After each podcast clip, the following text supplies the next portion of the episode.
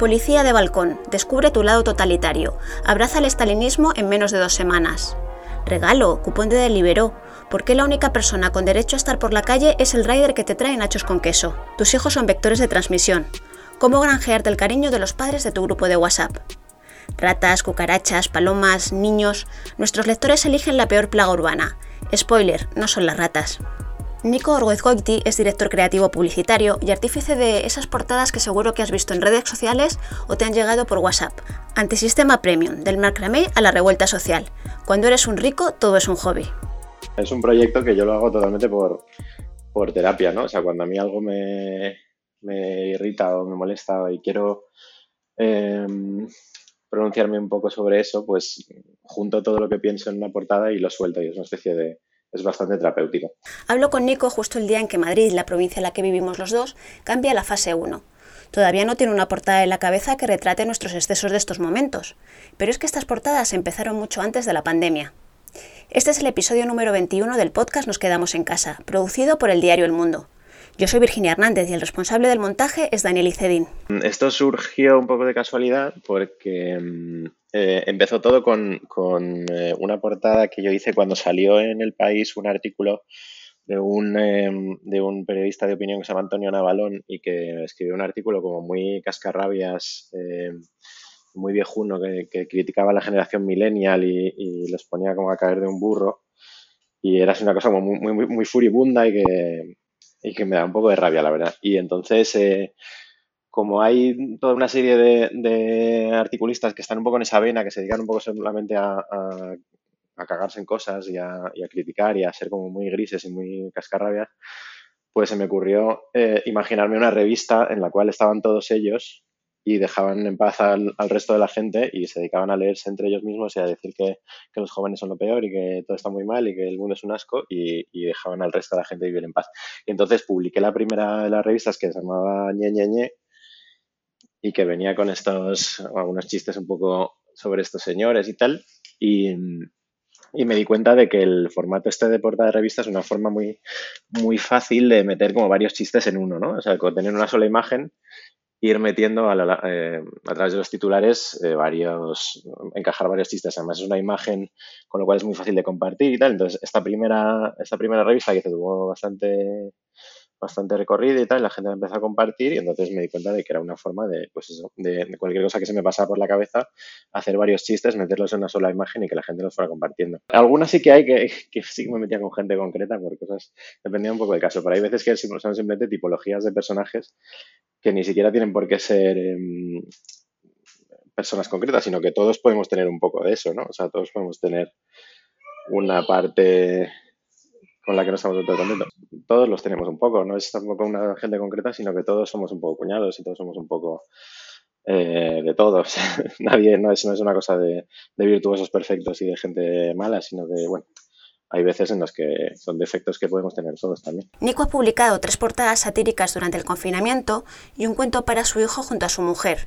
Un cuento que ha tenido bastante recorrido. Bueno, la verdad es que al principio es verdad que yo sí que intenté, de hecho lo dejé un poco porque no quería hacer, es verdad que es una cosa que, que siempre pues estás haciendo crítica social, pues siempre tiene un punto negativo y quería intentar hacer algo positivo, pero es verdad que salían, salían tipologías de personajes que eran como muy, muy fáciles de caricaturizar y estaba un poco, un poco agudo.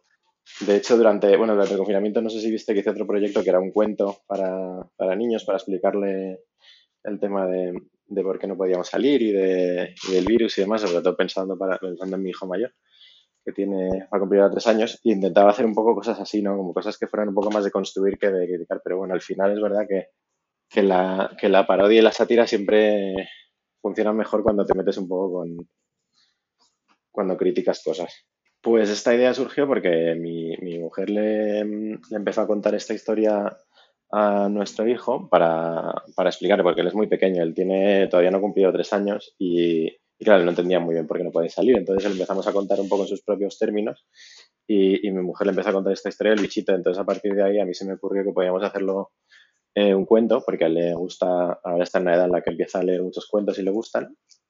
Y, y mi mujer es, eh, es creativa publicitaria también, entonces ella se escribió el texto y yo hice los dibujos y, y se lo enseñamos a nuestro hijo, le, le funcionó y, y, nos lo pidió que, que eso se, lo diéramos más. Entonces, eh, ya que nos había servido a nosotros y ya que lo tenía hecho, pues dije, bueno, me lo voy a subir a redes sociales. Y, y nos sorprendió bastante porque al final ha acabado, en, acabado eh, traspasando fronteras y a, la gente se ha ofrecido a traducirla a cuatro o cinco idiomas y tal. Nos han entrevistado en la televisión mexicana y ha sido bastante sorprendente.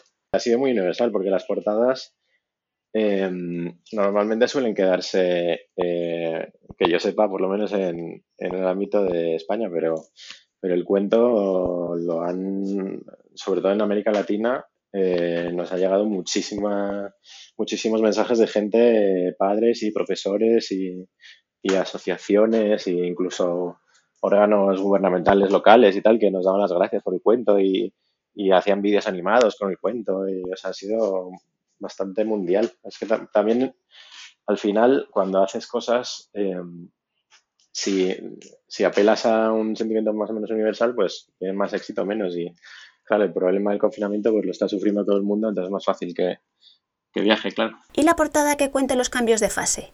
¿Han surgido en este rato? Pues no, no lo sé, no lo sé porque es una cosa que es bastante reactiva, ya te digo. O sea, no, no es una cosa a la que le dedique demasiada planificación, sino que intento que sea un poco espontánea, ¿no? Cuando yo veo algún tema que me, que me, que me indigna o me produce ganas de, de, decir cosas y de manifestarme de alguna manera, pues lo me sale relativamente rápido y, y lo publico casi en el momento, bueno, cuando tengo tiempo, obviamente, normalmente entre los niños y el trabajo, pues no, no lo puedo hacer tan inmediatamente como me gustaría, pero lo apunto como todo en un, en una nota y, lo hago todo lo rápido que puedo. Así que no, ahora mismo no lo sé. Tendré que, tendré que ir viendo qué va pasando en las noticias estos próximos días.